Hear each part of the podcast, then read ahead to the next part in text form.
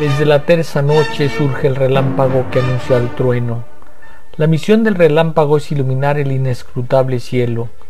No basta con el trueno, que lo insondable se vuelva visible, tal como acontece con la música de Beethoven, cuya luminosidad alumbra el alma sombría de los hombres. El trueno es su música. Pensemos en Beethoven es una obra miscelánea a cargo del escritor Eusebio Rubalcaba. El autor, a quien lo definen más como melomaníaco que melómano, publicó varios títulos sobre música, pues nació en la cuna de una familia integrada por la pianista Carmela Castillo y el excepcional violinista y compositor Higinio Rubalcaba.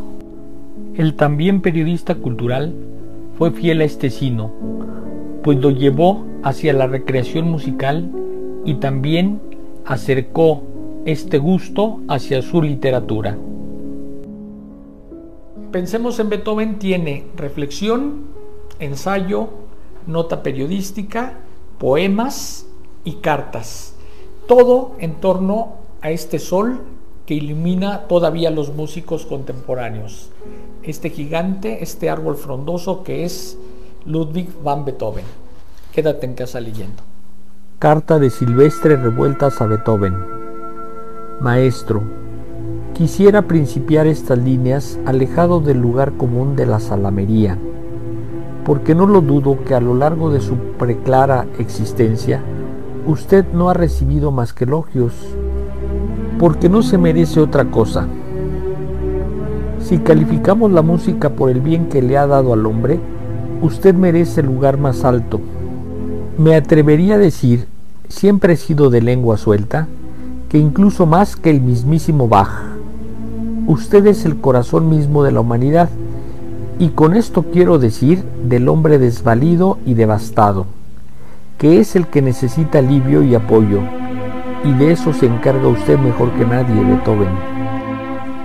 Puesto que yo como veo el mundo todo tiene un precio, y el precio de la belleza es el dolor es el camino cuesta arriba, el que hay que subir con la mirada puesta en el horizonte, no en el pasado, sino en el futuro que habremos de afrontar. Maestro Beethoven, su música es, más que una bendición, una plegaria, porque emerge del corazón hacia afuera.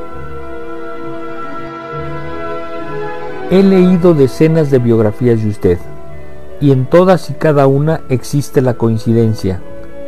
Usted es un águila en pleno vuelo, a contracorriente siempre. Un ser que lucha contra la adversidad, que atrae la adversidad y que es ejemplo, porque a través de su música dan ganas de vivir, de vencer, un sentimiento que ha inoculado vida a más de un hombre. Eso es todo lo que yo podría decirle. Le ruego disculpe mi atrevimiento. Se despide de usted, Silvestre Revueltas.